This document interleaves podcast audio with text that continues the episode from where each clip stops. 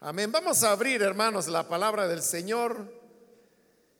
En el Evangelio de Juan, busquemos el capítulo número 3. Siempre los días lunes estamos estudiando el Evangelio de Juan y este es un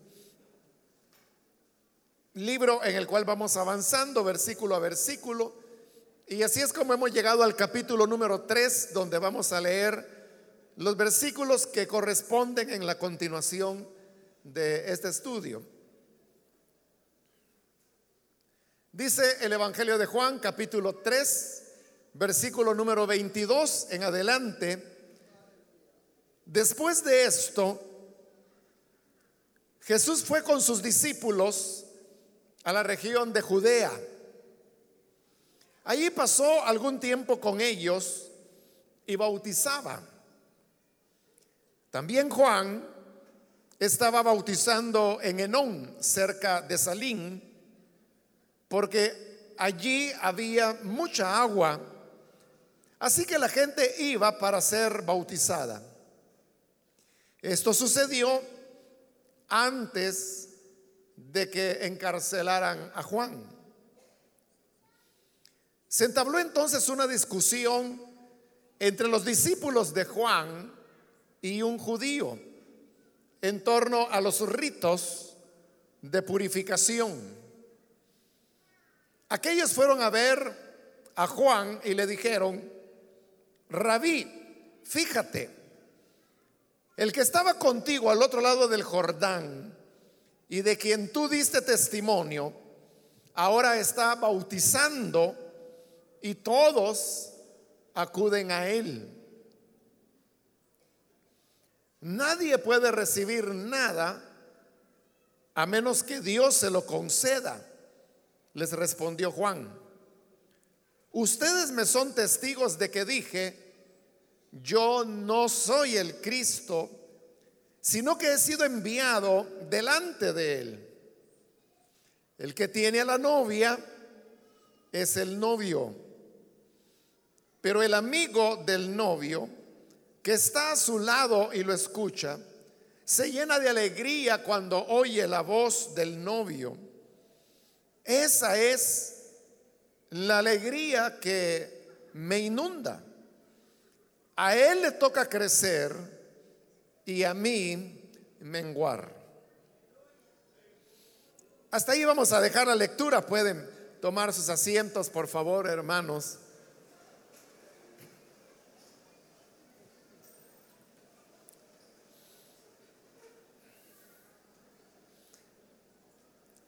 Hermanos, en otras oportunidades les he comentado eh, de cómo los evangelios fueron escritos. Inicialmente, cuando Jesús anduvo enseñando, haciendo sus obras de sanidad, de liberación, realmente a nadie se le ocurrió eh, anotar o ir escribiendo lo que el Señor decía, sino que simplemente la gente vio, escuchó, y hasta que Jesús había resucitado, es que las personas comenzaron a interesarse y comenzaron a preguntar eh, cómo había sido la vida de Jesús, cómo era que él hablaba, enseñaba o qué había hecho. Entonces las personas que lo habían conocido y habían convivido con él, no solamente los apóstoles, sino que también había una cantidad innumerable de personas que seguían al Señor, ellos contaban. Y entonces decían, pues en una ocasión íbamos camino a Jericó cuando había ahí un hombre que era ciego y este hombre clamaba y en fin, contaban lo que el Señor había hecho o lo que había enseñado. A eso que la gente contaba es a lo que se le llamó la tradición oral. Es decir, que inicialmente las personas daban a conocer lo que Jesús había dicho a través de los relatos, a través de las historias.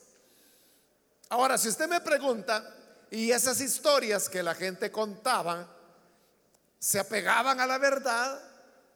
¿O es que la gente les añadía cosas de su imaginación? Porque usted sabe que hoy en día, eh, cuando se habla así de, lo que la gente va comunicando verbalmente, usted sabe que va, va cambiando. Entonces tal vez por allá una persona le cuenta a alguien y dice, fíjese que me he sentido con un poquito de dolor de cabeza en estos días. Entonces ya el siguiente, fíjese que el hermano dice que está mal de la cabeza. Entonces el otro viene y dice, fíjese que el hermano tiene un tumor en la cabeza. Total que cuando ya va por la quinta, sexta persona, hasta ya enterraron al hermano. Entonces uno diría, bueno, y en esta época que todo se transmitía verbalmente, eh, la gente le, aumentaba o le quitaba cómo era la cuestión. De ese tema también, hermano, yo he explicado en otras oportunidades. Y es que como la, la transmisión oral era la única manera que las personas tenían en esta época, por ejemplo, de transmitir el conocimiento, de transmitir información, porque era lo contrario de ahora. En esa época, el 90% de las personas aproximadamente, eran analfabetos. O sea, no podían escribir y tampoco leer. Y le he dicho de que, y realmente no había mucho que leer en esa época. Eh, no había, bueno, había libros, pero eran carísimos, de manera pues que gente muy adinerada era los que podía tener acceso a un libro, la gente común no, de que iban a andar leyendo. Entonces leer no era una necesidad. Entonces, ¿cómo la gente transmitía el aprendizaje? Lo hacían verbalmente. Y para ellos, como esa era la manera de poder transmitir la información, entonces ellas eran muy fieles. Eran muy fieles en guardar eh, el apego a lo que se había dicho o se había hecho. Esto significa que esas historias que se contaban de Jesús y que eran transmitidas oralmente, realmente estaban apegadas a la verdad. O sea, no es como hoy que la gente le va aumentando o le va quitando. No, en esa época eran muy apegados. ¿Y cómo podemos saber que de verdad ellos no le aumentaban ni le quitaban? Bien fácil. Simplemente compare usted lo que tenemos en los evangelios. Usted sabe, tenemos cuatro evangelios. Y usted va a encontrar que hay una gran coincidencia entre los que unos u otros decían. Entonces significa que, que no es que alguien por aquí contaba una cosa exagerada y otro por acá contaba algo mucho más modesto. Hay una uniformidad.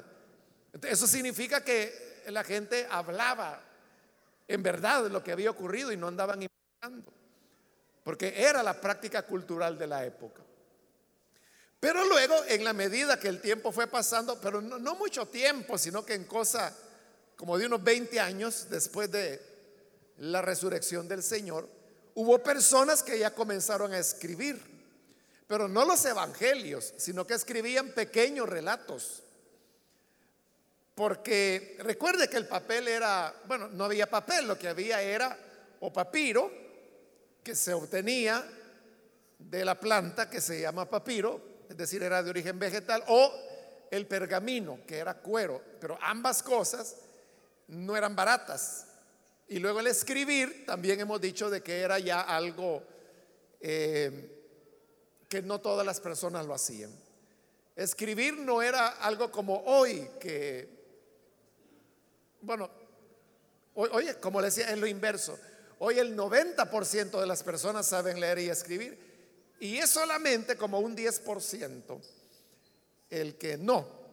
Aunque ese porcentaje en nuestro país, más o menos en los últimos ocho años, ha venido disminuyéndose bastante, bastante. Es decir, es mucho menos ahora. Hoy hay más gente que sabe leer y escribir. Pero el punto es este. Como era caro, lo que escribían eran relatos pequeños. Entonces, cuando ya llegó el momento de redactar los evangelios, entonces la gente echó mano tanto de las historias orales que todavía se contaban y echaron mano de esas pequeñas historias acerca de Jesús que habían sido escritas. Pero aquí viene lo que yo le quiero explicar y la razón por la cual estoy haciendo esta introducción. Y es que estos trozos de historias escritos, por ejemplo, le llegaban a los redactores de los evangelios, pero solo había allí una historia. Y esa historia, como solo era el relato de algo breve, la gente no sabía cuándo había sido, a dónde había sido. Detalles así no se sabían. Entonces, cuando todos estos materiales venían a los evangelistas, es decir, los que redactaron los evangelios, ellos lo que hacían era que estos materiales le los iban ordenando como a ellos les parecía mejor. Y como he dicho que cada evangelio era una posición teológica, entonces ellos colocaban estos relatos de acuerdo a esas posiciones teológicas que ellos tenían. a veces los colocaban en posiciones donde es bien claro que eso no ocurrió allí. Y ese es el caso de la historia que hoy hemos leído y por eso es que le estoy haciendo esta introducción. En otras ocasiones era evidente que lo que hacían era que clasificaban esos relatos por algo que tenían en común, los juntaban y hacían un solo capítulo. Ejemplo de eso es eh, Mateo capítulo 13, por ejemplo, donde están las parábolas del reino. O sea, no es que haya habido una ocasión en la cual Jesús de corrido empezó a contar todas las parábolas del reino que ahí aparece. Esas parábolas se las contó en diversos momentos a distintas personas en lugares diferentes. Pero luego cuando ya los que redactaron el Evangelio de Mateo ordenaron el material, vieron que todas esas parábolas tenían en común que Jesús las usaba para una ilustración del reino de Dios. Entonces las pusieron todas juntas. Así es como nació el capítulo 13 y que por eso el capítulo se llama las parábolas del reino. Entonces, los, los versículos que hemos leído ahora, este párrafo que va del versículo 22 al 30, eso es una historia independiente que realmente fue insertada aquí. Porque recuerde que en este capítulo 3 lo que tenemos es el encuentro de Jesús con Nicodemo. Nicodemo le hace la pregunta de cómo nacer de nuevo. Y en la última oportunidad vimos que el Señor comenzó a responderle. Y si usted recuerda, una de las primeras cosas que Jesús le dijo a Nicodemo en su respuesta fue, tú eres maestro de Israel y no conoces esto, no sabes la respuesta a esto. Entonces le dice al Señor, mira que lo que yo te he hablado son cosas terrenales. Y si no entiendes las terrenales, menos entenderás si yo te cuento las celestiales. Y ahí es donde le dice, porque nadie subió al cielo sino el que descendió del cielo. Ahora, ve ahora usted el versículo 31 de este capítulo 3. Dice, el que viene de arriba está por encima de todos. El que es de la tierra es terrenal y de lo terrenal habla. El que viene del cielo está por encima de todos y da testimonio de lo que ha visto y ha oído. se puede ver que esa es una continuación de lo que Jesús le comenzó a decir a Nicodemo. Es más, usted puede hacer esta prueba en su casa. Lea este capítulo 3 de Juan pero cuando llegue el versículo 21, después de leer el versículo 21, sáltese al 31 hasta terminar de leer el capítulo y usted verá que ese es un solo sermón, es un solo discurso que el Señor dio. Pero ese discurso usted puede ver que aquí está interrumpido. por el relato que hoy hemos leído acerca de Juan el Bautista, que como le dije va del versículo 22 al 30, que es lo que leímos. Entonces, eso claramente, hermanos, fue introducido ahí, o sea, no iba allí. O sea, el capítulo ya había sido redactado, el, el discurso del Señor acerca del nuevo nacimiento ya estaba completo. Pero por alguna razón que no conocemos, o sea, no sabemos por qué, a los que redactaron ese evangelio se les ocurrió. Ese sermón del Señor, que es uno solo, cortarlo, abrir un espacio e introducir allí esta historia acerca de Juan el Bautista, que posiblemente era una historia de esas que ya estaban escritas y que rondaban por ahí y que la tomaron, pero la pregunta es, ¿por qué lo insertaron aquí?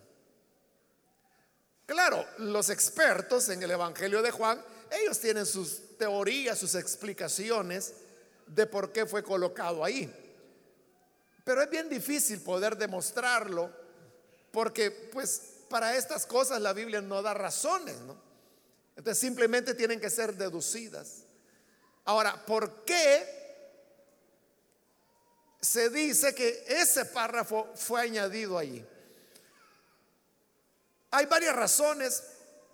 Yo le voy a mencionar dos. Pudiera mencionarle una tercera, pero es ya un poquito más técnica y nos llevaría un poquito de más tiempo a explicarle. Pero le voy a mencionar dos. La primera es la que ya le dije. Y es de que es bien claro que esa es una interrupción en lo que Jesús está diciendo. Por eso le digo, si usted lee lo que el Señor dijo y del versículo 21 se salta al 31, usted va a ver una coherencia total. O sea, hay una continuación. Es claro que esta historia del versículo 22 al 30 se añadió ahí porque eso rompe el orden que llevaban.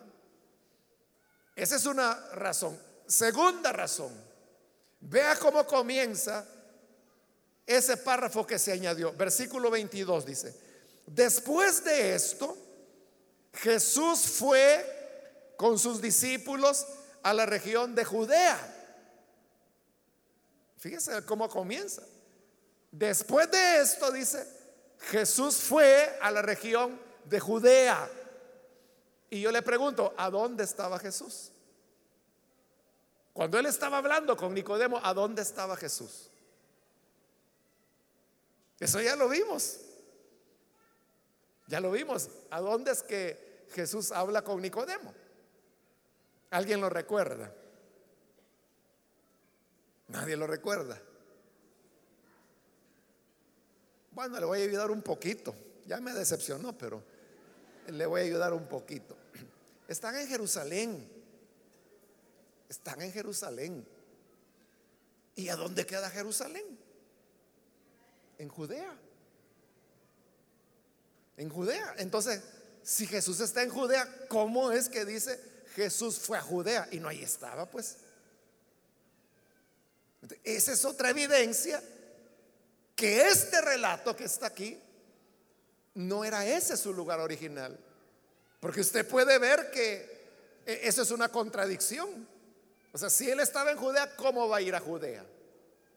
Lo que pasa es que ese relato, que como le digo, probablemente estaba ya escrito, así comenzaba, eh, así como lo tenemos aquí, así estaba escrito.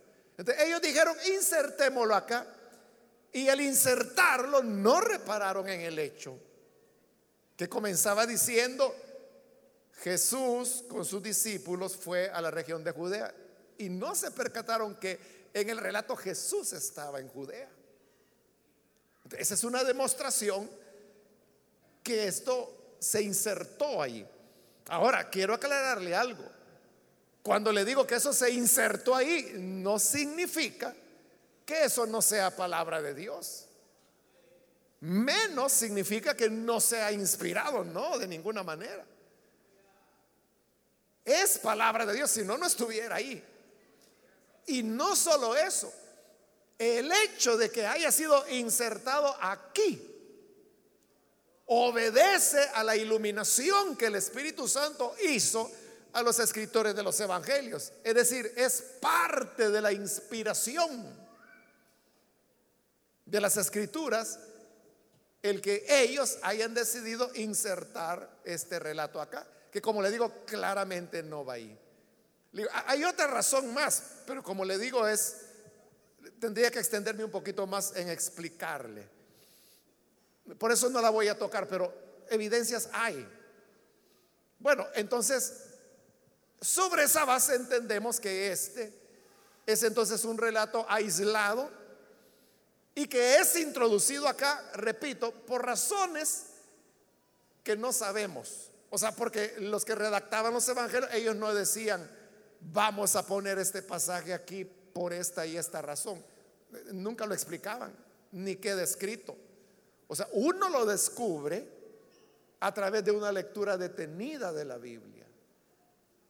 Como por ejemplo eso, cuando yo le preguntaba a dónde estaba Jesús eso es lo que nos ocurre cuando leemos la Biblia así por obligación o por salir del compromiso. Que como simplemente la vamos leyendo, no, no ponemos el corazón y no vamos reteniendo los detalles. Entonces, usted lee, y fue a Judea, ah, vaya, fue a Judea, porque ya se le olvidó que anteriormente se dijo que estaba en Judea. Entonces, uno tiene que tener una mayor retentiva y yo diría un mayor cuidado para poder leer la Biblia. Y esto me recuerda a un teólogo, un hermano, que él es estadounidense, pero dice que ella se arrepintió de ser estadounidense. Él tiene ya décadas de vivir en Costa Rica y él renunció a la ciudadanía estadounidense y hoy tiene la ciudadanía costarricense. Él es un gran teólogo y es un ancianito. La última vez que lo vi estaba bien mal, ya yo creo que ya se acerca el momento de su partida. Pero como él es un gran teólogo, en una ocasión alguien le preguntó y le dijo, hermano, ¿usted qué me recomienda para estudiar la Biblia? Y él le respondió, una lupa, le dijo. Una lupa. O sea, lo que él le quiso decir es que una lupa para poder ver cada detalle de la escritura. Porque así es como uno entiende la Biblia, o sea, viendo cada elemento, cada detalle. Entonces, cuando usted pregunta, bueno, ¿cómo es posible que el predicador solo leyó un versículo y de ese versículo sacó una gran enseñanza? Es que no la sacó él. La enseñanza estuvo ahí todo el tiempo. Lo que pasa es que se necesita la lupa para ver todo lo que en esa frase o palabra o versículo se dice. Bueno, entonces sabemos ya, hermanos, que es eh, un pasaje que fue insertado acá. Como le digo, no significa que no ocurrió, ocurrió, es real, es palabra de Dios, es inspirado. Y como le digo, aún más, el que esté aquí es porque el Espíritu Santo así lo determinó. O sea, los que redactaron la escritura tuvieron su propio criterio de por qué ponerlo ahí, que no sabemos cuál es. Pero detrás de ese criterio y de esa decisión estaba el Espíritu Santo obrando para que quedara así, como la tenemos ahora. Entonces, veamos qué, qué dice esta historia. Que Jesús fue a la región de Judea y dice que ahí pasó algún tiempo con ellos, es decir, con sus discípulos, y bautizaba.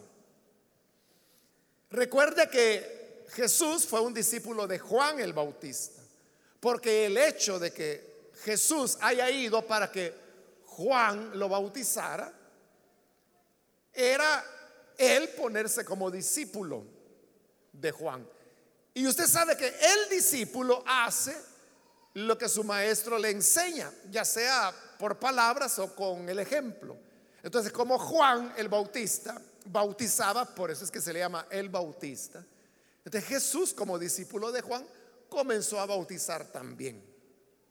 Aunque más adelante en el capítulo 4 se va a hacer la aclaración que no era Jesús quien bautizaba, sino que eran sus discípulos. Cuando lleguemos ahí le voy a explicar por qué Juan hace esa aclaración. Versículo 23. También Juan estaba bautizando en Enón, eh, en otra parte de, del río Jordán, cerca de Salín, porque allí había mucha agua, así que la gente iba para ser bautizada. Es decir, Juan estaba en el pleno ejercicio de su ministerio. Y dice el versículo 24, esto sucedió antes de que encarcelaran a Juan. Está aclarando que esto ocurrió antes que encarcelaran a Juan. ¿Por qué lo aclara? Porque eso también, esa es la otra razón, hermanos, de por qué esta es una inserción del pasaje acá.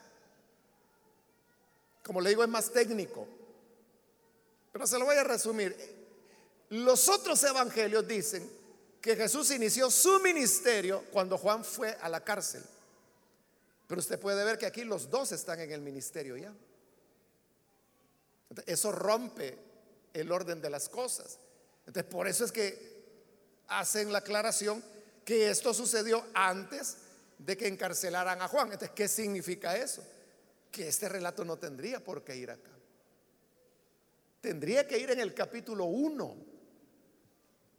Y hay muchos elementos que muestran el capítulo 1 de este Evangelio de Juan muchos elementos que muestran que debería ir ahí. Y como le digo, eso es algo, más técnico y por eso solo le estoy dando la migajita para que se quede con ganas de seguir estudiando la Biblia. En el versículo 25 dice que se entabló una discusión entre los discípulos de Juan y un judío en torno a los ritos de purificación. Usted puede notar que hay una diferencia porque dice que la discusión era entre los discípulos de Juan, la NBI, que es la que yo estoy estudiando o mencionando o citando más bien, dice con un judío, pero en la Reina Valera dice con los judíos. Entonces, ¿cuál es la traducción correcta? ¿Con los judíos o con un judío? Pues resulta que los manuscritos más antiguos y más confiables lo que dicen es un judío. Por eso es que la NBI coloca un judío. Vuelvo a excusar a Casiodoro de Reina, como siempre lo hago. No fue un error de Casiodoro de Reina, es que los manuscritos que Casiodoro de Reina tenía, con los cuales hizo su traducción, era lo más antiguo que había en la época y eran manuscritos del siglo XII.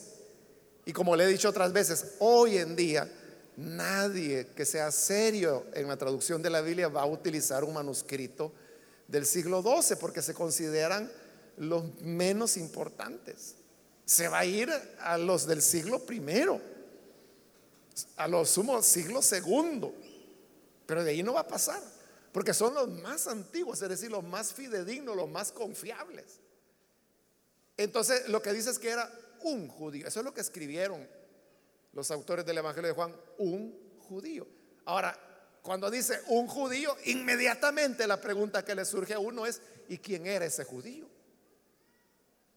Y quizás más que querer saber el nombre, la pregunta va más en el sentido, ¿sería un fariseo? ¿Sería un escriba? ¿Sería un sacerdote? ¿Qué, qué sería este judío que discutía? No lo sabemos porque el relato no lo dice. Es más, ni siquiera se dice qué era lo que discutían. No se menciona, o sea, nunca vamos a saber qué era el término que se estaba discutiendo.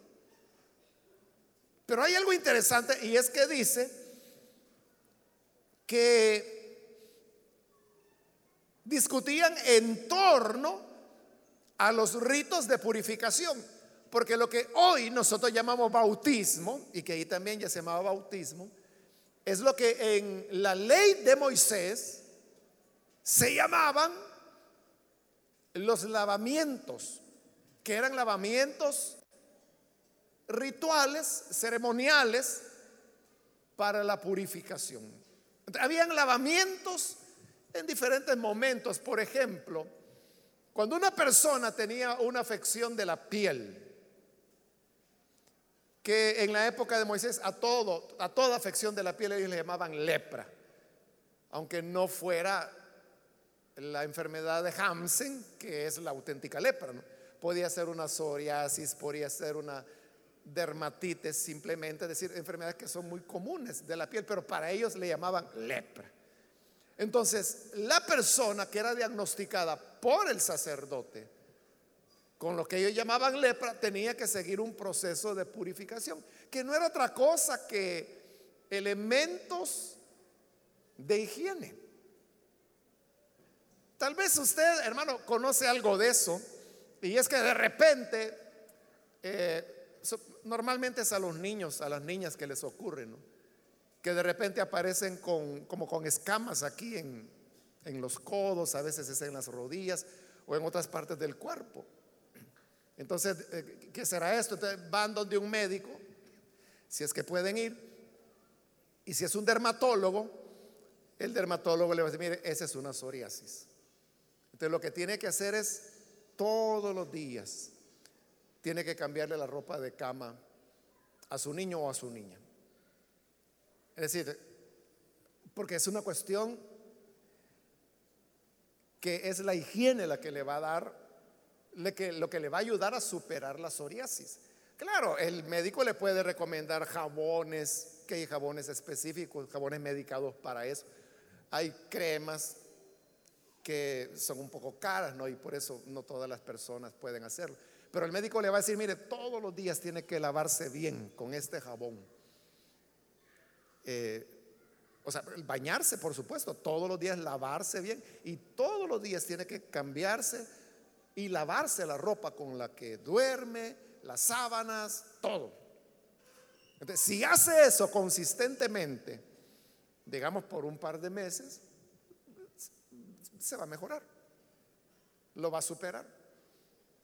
Si, si la persona se cansa y, de verdad será necesario estar lavando, y usted sabe lo que cuesta, ¿verdad? Estar lavando ropa de cama. Todos los días. Y si se cansa y dice, mejor un día sí, un día no, no lo va a superar.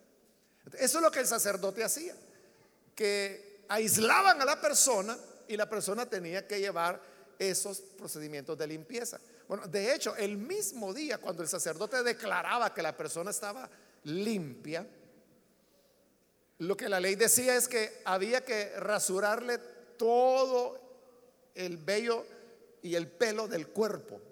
Es decir, lo rapaban, pero era todo el vello, es decir, las cejas, las pestañas, debajo de las axilas, todo, o sea, a quedar sin nada de, de pelo ni vello en su cuerpo. Y luego lo bañaban.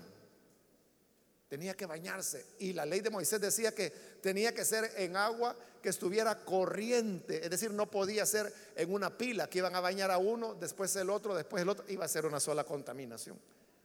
Dios que todo lo sabe y que es sabio, él decía, tenía que ser como una especie de río, un río más bien, donde se pudiera bañar y el agua se fuera, o sea, para que no contaminara a otros.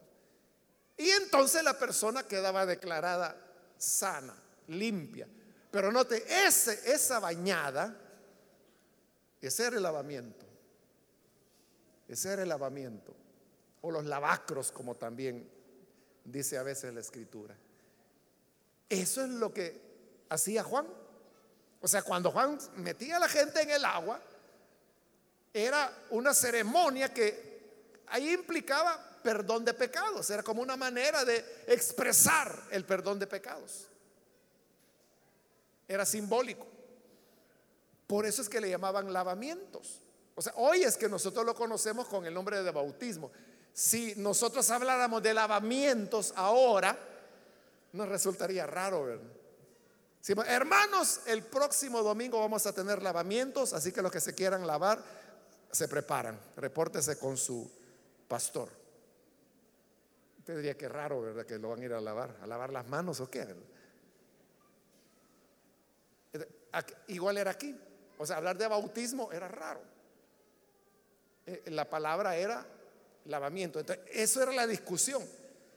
Como digo, ¿cuál era el motivo de la discusión? No sabemos. Pero eso movió a que dice el versículo 26 que aquellos, es decir, esos discípulos de Juan que discutían con ese judío, que saber quién era, fueron a ver a Juan y le dijeron, rabí, fíjate, el que estaba contigo al otro lado del Jordán, refiriéndose a Jesús, y de quien tú diste testimonio, ahora está bautizando y todos acuden a él.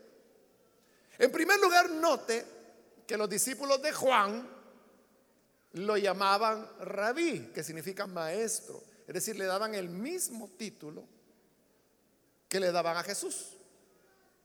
A Jesús le llamaban rabí, pero a Juan el Bautista también. Ahí le dicen rabí. Y lo que le están diciendo es como una queja. Le están diciendo, mira, aquel al cual tú bautizaste, lo cual significaba, es tu discípulo hoy está haciendo lo mismo que tú. Está bautizando y toda la gente va con él. Entonces cuando le dicen toda la gente va con él, era como decirle, ya ni caso nos hacen a nosotros, sino que se van con él. Como esa es la cuestión que le llegan a plantear a Juan, se podría pensar, o sea, no se puede asegurar, ¿verdad? Pero se podría pensar que entonces quizá la discusión era que se veía el hecho de ejecutar lavamientos como una cuestión de autoridad. Y en realidad así era. Porque los lavamientos solo podían hacerlo los sacerdotes, no lo podía hacer cualquier persona. Eran los sacerdotes. Y los lavamientos de purificación solo el sumo sacerdote parece que la discusión era, bueno, ¿y cómo es que ustedes dicen que Juan es del cielo, ha venido de parte de Dios, si el discípulo de él atrae a más gente? Entonces tiene más autoridad aquel. Entonces veían el tema de los lavamientos o bautismos, como lo llamamos hoy, como que eso validaba a la gente. El que más bautizara era el que más autoridad tenía, igual que el sacerdote, que porque el sacerdote tenía autoridad, era quien hacía los lavamientos. De por eso le van a decir a Juan. Él estaba bautizado, toda la gente va con él. Entonces vea, esto hermanos en los discípulos de Juan es algo que uno puede comprender. Porque uno, hermano, como es humano, ¿no? Uno puede llegar a desarrollar una, un cariño, una preferencia, voy a decir, hacia determinada iglesia o denominación o ministerio. O sea, uno puede desarrollar, eh, y en ese desarrollo que uno hace de esa preferencia, de repente puede ser que alguien venga y le diga, fíjese que por allá hay una iglesia que ahí lleva el fuego de Dios todos los días. Eso está mejor que la iglesia a la cual usted va. De cuando usted oye eso, le da como celo. Dice, no, no, no, ¿cómo va a ser eso? Entonces, hay, hay gente que, o sea, yo sé que lo hacen con toda buen corazón, con toda sinceridad. Dice, no, es que como mi iglesia, ninguna. O sea, yo mi iglesia no la cambio nunca porque como mi iglesia no hay otra, o como mi pastor no hay otro. Es el mejor. Entonces le digo, es normal, ¿verdad? Por lo humano que somos. pero si alguien viene y nos dice, ah, no, mire, si por ahí hay un predicador, que ese sí que. No, ese es su pastorcito, no, ese es de kinder. ¿cómo se siente usted? se siente celoso, eso ocurrió con los discípulos de Juan. O sea que amaban tanto a Juan, a su rabí, que ¿cómo es posible que, que él, la gente se va con él ahora? Y aquí viene lo tremendo de la respuesta de Juan, en el versículo 27. Nadie puede recibir nada a menos que Dios se lo conceda. O sea, lo que él está diciendo, si él tiene más gente, si todos van con él, es porque Dios se lo ha concedido. Entonces, si un día, hermano, llegamos a escuchar que hay otra iglesia más numerosa que la nuestra. O sea, no tenemos que sentir celos, sino que decir, recordar estas palabras de Juan. Nadie puede recibir nada si no lo recibe de parte de Dios. si es así, gloria a Dios, porque Dios está haciendo eso. O el día que nos digan, no, si ya, mire, su iglesia ya está muerta, pero por allá, allá sí que está, allá llueve fuego todos los días. Gloria a Dios. O sea, porque nadie puede recibir algo si no viene de parte de Dios. Y continúa Juan y le dice, ustedes me son testigos. O sea, ustedes saben bien de lo que dije. Fui claro, yo no soy el Cristo, sino que he venido delante de él. Recuerde que el Evangelio de Juan fue redactado y una de sus preocupaciones era el sectarismo de los discípulos de Juan, después de que Juan ya había muerto. Ya hemos hablado de eso, sobre todo en el capítulo 1. Aquí hoy lo está reafirmando otra vez. O sea, Juan en su propia boca está diciendo, yo no soy el Cristo. Yo les dije, soy enviado delante de Él, pero el Cristo venía detrás de mí y Él es. Los discípulos mismos se lo acaban de decir ahí en el 26. El que estaba contigo al otro lado y de quien diste testimonio. ¿Y cuál había sido el testimonio de Juan? Ya lo estudiamos en el capítulo 1. Juan dijo, este es del cual yo les había hablado. Él es el que yo dije que no soy digno ni de desatarle encorvado la correa de su sandalia. A Él síganlo. Él es el Cordero de Dios que quita el pecado del mundo. Estos discípulos de Juan habían oído ese testimonio y eso es lo que le están diciendo. Tú diste testimonio de él. A bueno les dice Juan, entonces ustedes mismos son testigos que yo dije, yo no soy el Cristo, es el que viene detrás. Y viene Juan y explica esto con una parábola. Fíjese que es interesante, ¿no? Que Juan también utilizaba parábolas para enseñar. No solo por esta, sino que porque nosotros evangelios vemos que así hacía Juan para enseñar. Es decir, no solo Jesús enseñaba con parábolas, entonces viene Juan y cuenta una parábola y dice en el 29, el que tiene a la novia es el novio, pero el amigo del novio que está a su lado y lo escucha, se llena de alegría cuando oye la voz del novio. Pero usted sabe que el novio, su anhelo es estar con la novia. Su felicidad es ver a la novia. Pero este novio tiene un amigo. Y como es su amigo, le cuenta y le dice, ay, vieras como tengo deseo de ver a mi amada. Vieras que ni almorzado, porque quisiera verla. el amigo sabe. Entonces cuando finalmente se encuentra el novio con la novia y están juntos, entonces el amigo ve que el novio está feliz. Aunque sea por ese ratito, pero se siente que está caminando sobre las nubes. Se siente dichoso. Entonces dice Juan, esa es la alegría que me inunda. Esa es la alegría que me inunda, el saber que el novio está con la novia. El novio es Jesús. La novia es la gente que está viniendo a él. Entonces, vea la, madurez, la altura espiritual, diría yo, de Juan el Bautista, que ve, o sea, no, no su interés, porque, digamos, le llegan a, a provocar a celos, o como decimos, a darle chile, decirle, mira, aquel más gente va con él. ¿Cómo, cómo es eso? No, ah, si ese yo lo bauticé, no, si ese es mío, en pañales yo lo crié y ahora que ya me quiere ganar, ya se cree más que yo. Pero esa no fue la reacción de Juan. No, digo, de veras, la gente está yendo a él. Me inunda la alegría, dijo él. O sea, él estaba bien ubicado cuál era su lugar, su papel. Y aquí lo dice con toda claridad el versículo 30. Y estas son ya las últimas palabras de Juan el Bautista que este Evangelio registra.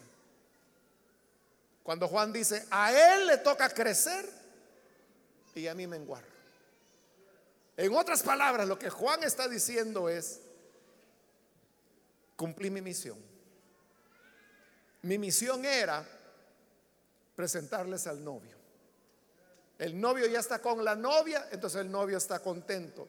Esa felicidad me inunda a mí también. Entonces, misión cumplida. Ahora a mí me toca ir apagando mi luz. Me toca menguar. Él va a ir creciendo y creciendo y cada vez va a ser más grande. Pero yo tengo que ir ya desapareciendo. Como se dice en teatro, ¿verdad? Hacer mutis, que es salir de la escena para que él quede. Este, el ministerio de Juan, hermanos, es increíble en varios sentidos. Primero, que fue un ministerio de 30 años de preparación. porque eso le tomó a Juan llegar a ser Juan el Bautista toda su vida. Porque en Lucas dice que el niño crecía y vivía en lugares solitarios. ahí él ya se estaba formando. Entonces vea, prepararse para el ministerio durante 30 años. Y el ministerio solo dura seis meses. Seis meses. Y ahora está diciendo, me conviene menguar. Y al ratito ya, ya va a estar muerto. Ya le habrán quitado la cabeza. Uno diría, bueno, y tanto esfuerzo, tanta preparación para un ministerio tan chiquito de, de seis meses, si solo dos trimestres estuvo en el ministerio. Pero eso era todo. Eso era todo lo que Dios esperaba de él.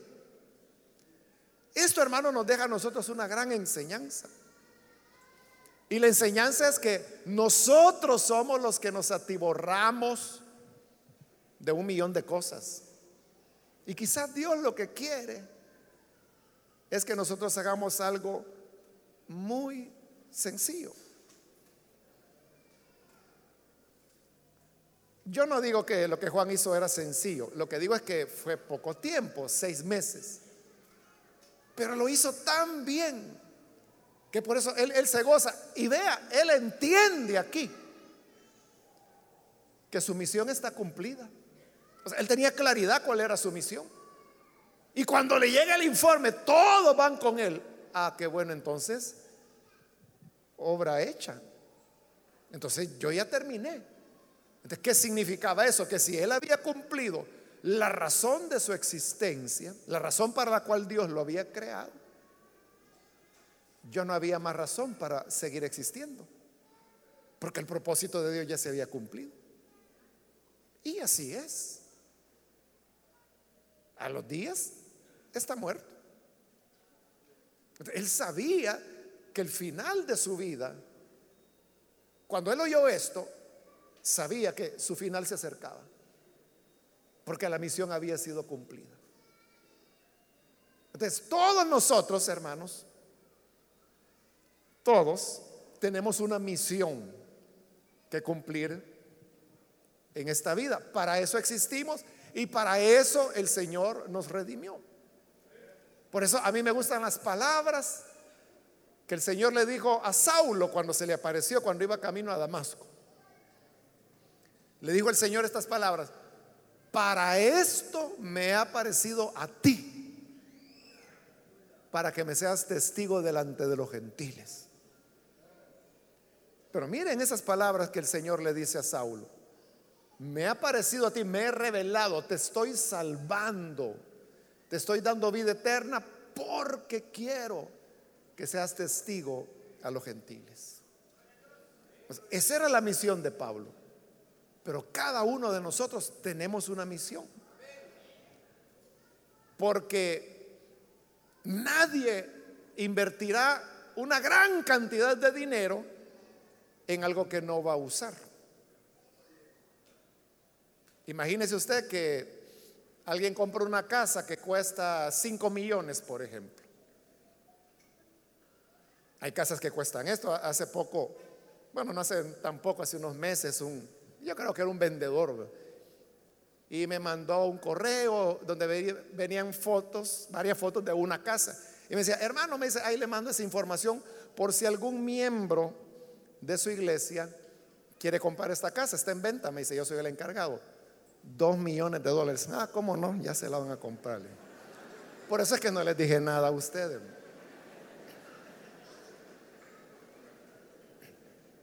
Y ahí me mandaba, ni era tan bonita la, casa, pero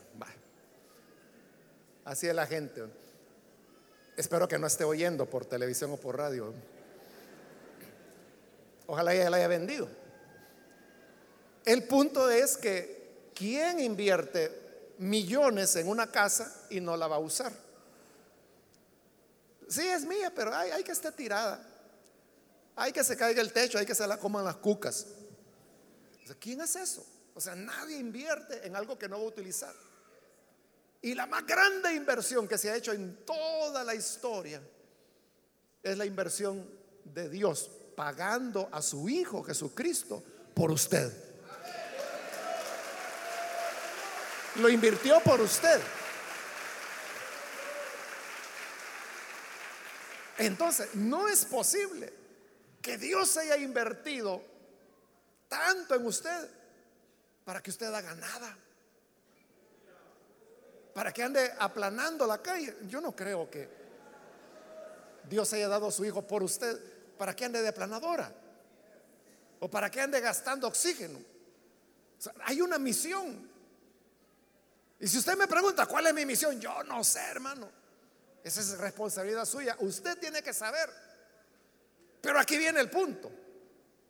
Esa misión podrá ser grande, podrá ser pequeña, podrá ser larga.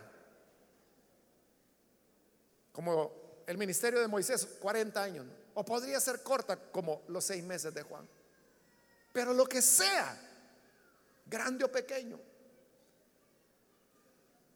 hacer lo que Dios quiere que hagamos. Eso es lo que Dios quiere que hagamos. Y Él no nos va a pedir que hagamos lo que Él no quiere que hagamos. Porque usted sabe que hay gente que se mete en todo.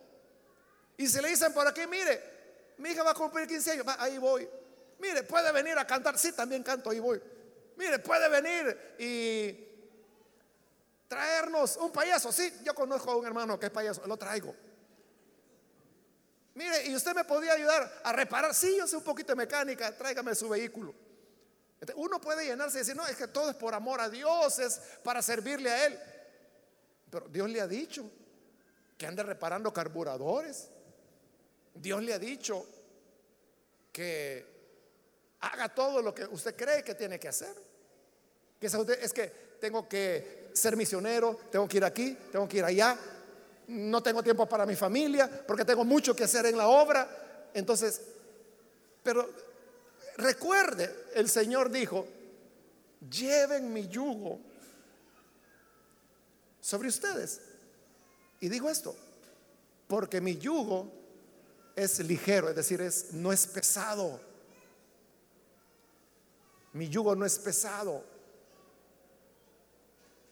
Entonces, ahí tiene usted un termómetro ¿Cómo siente usted todo lo que hace para Dios? ¿Lo siente pesado? Si usted dice, no hermano, yo me canso. Viera que yo ya tengo ocho años de ser líder, pero a veces yo siento, hermano, que ya no aguanto. Dios no quiere que esté haciendo eso. Porque Él dijo, mi yugo es suave, no es pesado. Todo lo que usted siente pesado son cargas que usted solito se echó. Pero la misión que Dios le ha dado, usted nunca la va a sentir pesada, sino que como él dijo, la va a sentir liviana. Liviana, pero que porque está haciendo lo que Dios quiere que haga. Y cuando esa misión la haya cumplido, ya usted podrá decir, vida, nada me debes, Como dijo Simeón cuando conoció al bebé, a Jesús hecho bebé, él dijo, Señor, si me quieres quitar la vida ya, me muero feliz, porque mis ojos han visto tu salvación. Igual. Una vez usted cumplió, su misión, usted va a decir, ya si me muero, me voy feliz. Lo que Dios quería lo hice, cumplí su voluntad. Entonces, nosotros somos los que, como le digo, nos atiborramos o dejamos que la gente nos atiborre de actividades. Y uno dice, hermano, lo necesitamos aquí. Hermano, venga para acá. Hermano, haga esto. Hermano, haga lo otro. Entonces, nunca se va a terminar. Y usted va a hacer, va a hacer cosas que otras personas pueden hacer. Y que quizás es la misión de ellos. Y que usted se las está estorbando por estar haciendo lo que Dios no le mandó a hacer. Y, lo peor es que lo que sí le mandó a hacer, usted lo está dejando de lado. Entonces, por eso es que Juan en su corazón no había ni envidias ni resentimientos. Él dijo, me inunda la alegría del novio. Así que de aquí en adelante, dijo él, él crecerá, crecerá, crecerá, crecerá, crecerá. Y yo voy a ir menguando como una vela que se le va acabando la cera y que la llama cada vez más pequeña, más pequeña, más pequeña, hasta que se apague. Eso es lo último, como digo, que Juan dice en este Evangelio.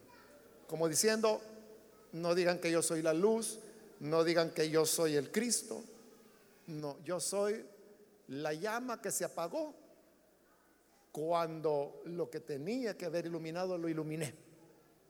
Misión cumplida. Se acabó. Entonces que Dios nos dé sabiduría para saber cuál es la misión que todos tenemos. Amén. Vamos a orar, hermanos, cerremos nuestros ojos y vamos a inclinar nuestros rostros. Señor, te damos las gracias por cada persona que está aquí, que viene por primera vez o que está rededicando su vida a ti. Que les perdones, que les des vida nueva y lo mismo te pido por aquellos que a través de televisión, a través de la radio, a través de las redes del internet están escuchando y están uniéndose a esta oración para creer en ti.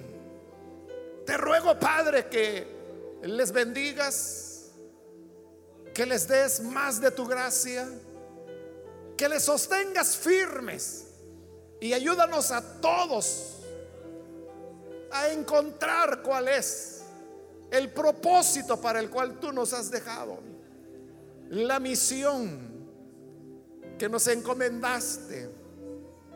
Que esta misión, Señor, podamos cumplirla, podamos llevarla a la práctica para que cuando hagamos eso que tú deseas, nos inundemos de alegría y sepamos que la tarea habrá sido hecha